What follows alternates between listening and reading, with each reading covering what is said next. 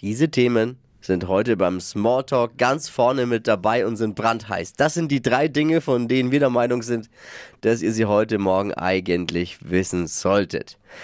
In London beginnt heute die einzig wichtige WM in diesem Jahr, die Dart-WM. Oh. Das ist meine WM.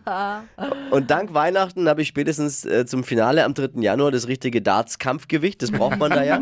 Darts kennt ihr, ne? Der einzige Sport, bei dem Chips und Bier als Trainingseinheit gilt.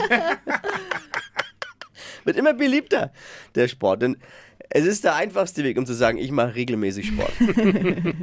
Boris Becker ist angeblich gestern aus dem Gefängnis entlassen worden und Oha. wurde mit einem Privatjet nach Deutschland ausgeflogen. Aha, krass. Da werden jetzt viele sagen, so möchte ich auch gerne mal pleite sein. Der Streamingdienst Apple TV Plus hat jetzt eine zweiteilige Doku mit Boris Becker angekündigt. Die Show wird bestimmt voll mit guten Finanztipps, Ehetipps und Tipps zur Kindererziehung. Oh no.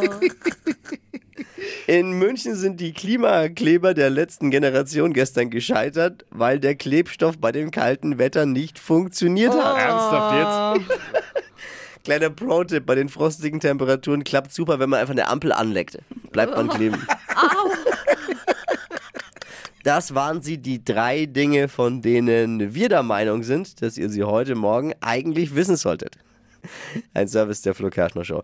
Ready für einen Donnerstag? Oh yes, yes, Yes. yes. Die heutige Episode wurde präsentiert von Obst Kraus. Ihr wünscht euch leckeres, frisches Obst an eurem Arbeitsplatz? Obst Kraus liefert in Nürnberg, Fürth und Erlangen. Obst-Kraus.de